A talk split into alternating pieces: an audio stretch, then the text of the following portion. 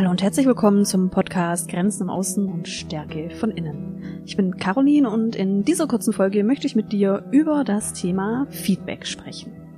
Am tollsten finde ich ja Situationen, in denen ich in meinem Alltag nichts ahnend unterwegs bin, meine Dinge mache und dann plötzlich Begegnungen erlebe oder Situationen, die ich dann mit einer neuen Brille betrachte und Situationen aus dem Alltag, die mich dann zum Beispiel zu einem Blogartikel inspirieren oder wie in diesem Fall zu einer Podcast-Folge. An einem sonnigen Tag war ich draußen und habe Sport gemacht und tatsächlich habe ich konkret versucht, einen Handstand zu machen. Kurze Geschichte dazu. 2020 habe ich im Lockdown mir ein paar sportliche Ziele gesetzt, unter anderem, dass ich nun endlich mit über 30 den Handstand schaffe. Zur Info, mit 11, 12, 13 konnte ich keinen Handstand. Ich konnte noch nie im Leben einen Handstand.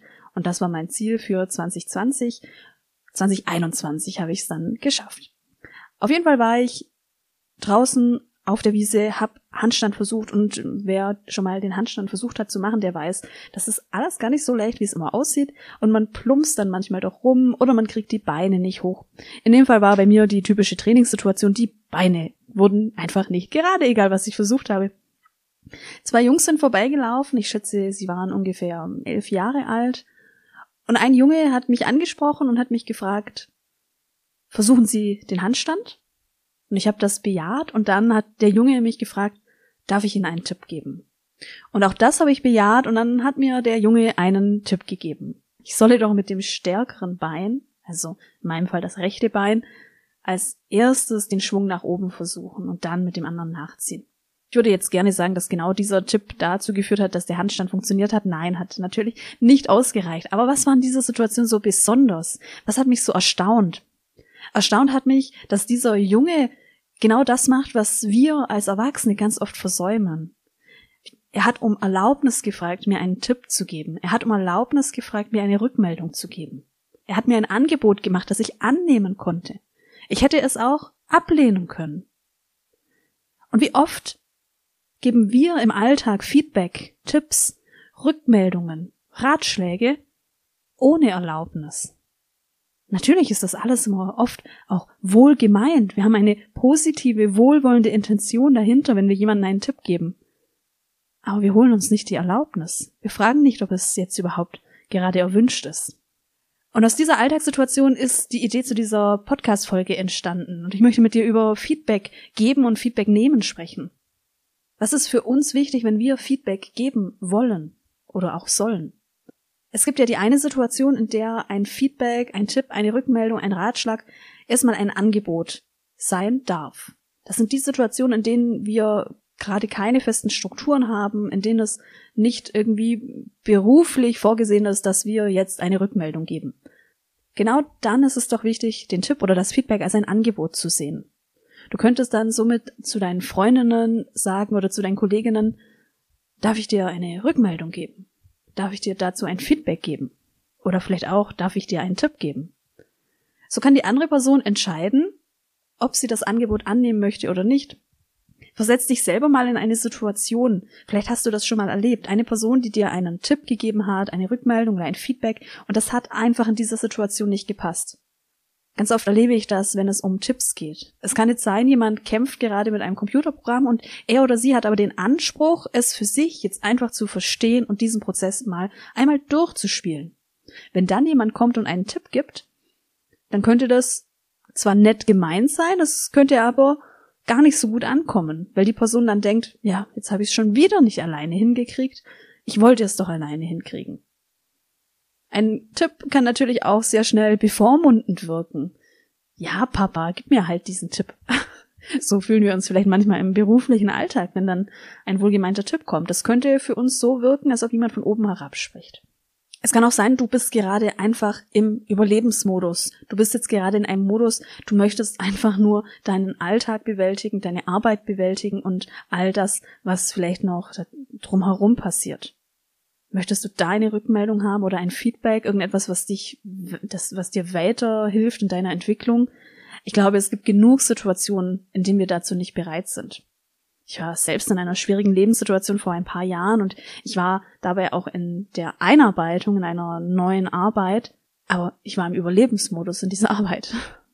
Und es ist völlig okay, dass wir auch Phasen in unserem Leben haben, in denen wir keinen Entwicklungswunsch haben. Und es darf auch Phasen geben, in denen wir auch Rückmeldungen nicht annehmen müssen. Also für dich als Feedbackgeber, hol dir die Erlaubnis, ein Feedback zu geben oder einen Tipp zu geben. Wie gibst du nun Feedback? Dazu habe ich eine tolle kleine Regel gefunden in meinen früheren Studienunterlagen, die 3B-Regel.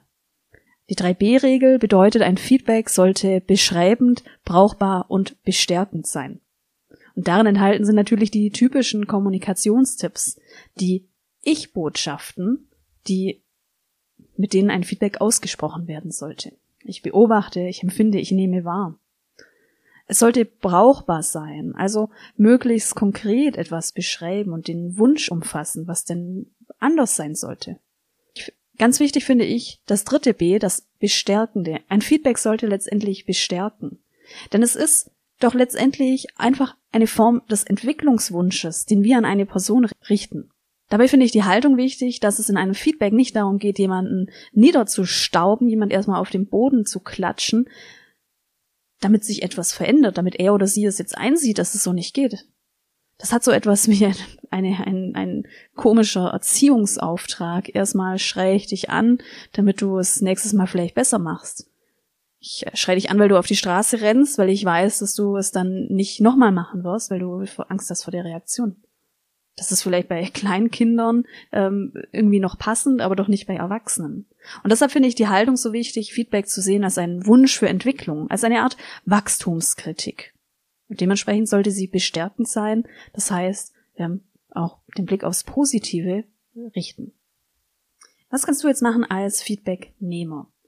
Wenn du ein Feedback erhältst, dann hast du immer die Möglichkeit, das Feedback anzunehmen oder abzulehnen. Das gilt sogar dann, wenn die andere Person dich gar nicht um Erlaubnis fragt und das Feedback eigentlich gar kein Angebot ist, sondern dir einfach so überreicht wird. Dann kannst du innerlich in deiner Haltung dennoch für dich überprüfen, möchte ich es annehmen oder werde ich es ablehnen.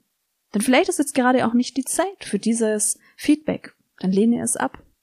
Wichtig als Feedbacknehmer ist, dass du bei Bedarf zuhörst, vielleicht Verständnisfragen stellst aber nicht in die Rechtfertigung gehst. Ich selbst kenne diesen starken Impuls, mich auf eine Rückmeldung hin zu rechtfertigen.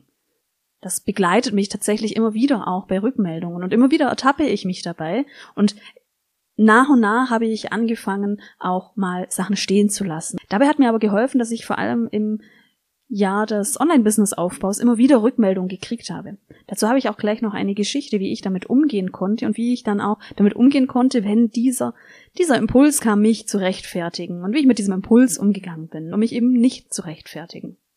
Mich hat zum Aufbau der Selbstständigkeit viel Feedback im Sinne von wohlgemeinten Ratschlägen erreicht. Ich kenne das tatsächlich auch von der anderen Seite. Ich selbst habe auch aus, naja, meistens einfach nett gemeinten Gründen auch immer wieder Ratschläge an Menschen gegeben, du kannst es doch so machen, du kannst es doch so machen. Dabei habe ich mir selbst auch keine Erlaubnis geholt. Das kann tatsächlich mal passieren. Das kann uns selbst passieren, einfach weil wir eine Person so schätzen und sie unterstützen wollen. Und es kann uns passieren, dass wir viele Rückmeldungen kriegen in besonderen Lebenssituationen, Tipps, wie wir etwas anders oder besser machen können. Ich habe zum Aufbau der Selbstständigkeit und zum Thema Sichtbarkeit etc., Online-Business aufbauen, viele Rückmeldungen erreicht. Und mittlerweile nehme ich manche Rückmeldungen nicht mehr an. Ich bedanke mich aber immer dafür. Und dann schaffe ich es sogar, kommentarlos zu antworten. Wie ich schon gesagt habe, manchmal kommt mir dieser Impuls, mich zu rechtfertigen, dass diesen Ratschlag irgendwie wieder zu revidieren und ähm, mir dann dadurch auch zu signalisieren, nein, es ist doch doch alles ganz richtig, das schaffe ich mittlerweile einfach auch stehen zu lassen. Hat es jetzt etwas damit zu tun, dass ich vielleicht mit Rückmeldungen, dass ich Rückmeldungen nicht so gerne annehmen mag? Meiner Meinung nach nicht, denn ich habe mir angewöhnt, dass ich einfach sehr stark filtern muss. Es kann jetzt sein, dass mich Tipps erreichen von meinem Umfeld, die einfach nicht zu meiner Gesamtstrategie passen. Es kann sein, dass ich Rückmeldungen erhalte von Menschen, die gar nicht in meiner Zielgruppe sind, die ich durch meine Posts zum Beispiel nicht anspreche. Es kann auch sein, dass ich Rückmeldungen erhalte von Menschen, die einfach noch nichts mit Online-Marketing zu tun haben und das gesamte Konstrukt dahinter auch einfach noch nicht verstehen. Und das ist okay, aber das bedeutet für mich, dass ich filtern muss, welche Rückmeldung nehme ich an und von wem kommt die Rückmeldung. Dabei weiß ich immer, dass es nette Ratschläge sind. Dabei bedanke ich mich dann für die nett gemeinten Ratschläge und die Intention. Das heißt aber nicht, dass ich es komplett annehme oder dass ich hier die Rückmeldung auch umsetze. Erst kürzlich hatte ich eine Rückmeldung, da ging es darum, wie ich etwas ausgedrückt habe. Und die Art und Weise, wie ich etwas ausgedrückt habe, sollte die Sprache meiner Zielkunden widerspiegeln. Auf der Plattform, auf der ich unterwegs war. Mein Ziel war, genau diese Sprache zu sprechen, einen Gedanken auszusprechen, den diese Person eben auch hat oder den ich vermute, dass sie hat. Und ich habe dazu eine Rückmeldung erhalten, eine nett gemeinte Rückmeldung. Das war aber eine fachliche Sicht dazu. Das war eine ganz andere Perspektive. Ich habe mich für diese Rückmeldung bedankt in mir ist schon auch wieder diese Idee der Rechtfertigung aufgestiegen und äh, haben schon Sätze geformt wie in Social Media, Sprache, Online-Marketing, Strategie etc. Ich habe das aber dann ähm, stehen lassen. Ich konnte mich einfach ohne Rechtfertigung bedanken für die Rückmeldung. Und auch wenn es jetzt schon wieder einige Zeit her ist, überprüfe ich diese Rückmeldung noch für mich. Ich muss Rückmeldung nicht sofort umsetzen. Ich muss sie auch nicht sofort ablehnen. Ich kann sie erst einmal auch so stehen lassen und für mich schauen, finde ich dabei vielleicht Aspekte, die mich tatsächlich ansprechen. Und jetzt bin ich in einem Überprüfungsprozess. Inwieweit kann ich diese fachliche Sicht in Übereinstimmung bringen mit dem, was ich mir dabei gedacht habe, die Social Media Strategie dahinter, die Zielkundenansprache. Und das ist jetzt ein Prozess, der einfach noch wirkt, den ich so stehen lasse, den ich aber auch gar nicht übereilt irgendwie wieder umsetzen muss. Was mir dabei hilft, ist, dass ich selbst einen großen Wachstumswunsch habe und dass ich in der letzten Zeit einfach auch gelernt habe, ich muss Rückmeldungen annehmen, auch wenn sie für mich unangenehm sind. Das Ganze ist aber natürlich ein Spagat. Der Wachstumswunsch, die Begierde nach Rückmeldungen und der Blick auf eigene Grenzen und das, was mir einfach wichtig ist. Und in diesem Spagat befinden wir uns einfach immer. Und das ist doch so spannend auch an Feedback, was es mit uns macht und inwieweit es uns einlädt, uns in verschiedene Spagate und manchmal Spannungsfelder zu bringen. Das war's zu der Folge Feedback geben und nehmen. Meine paar kleinen Tipps dazu, meine Hintergründe dazu.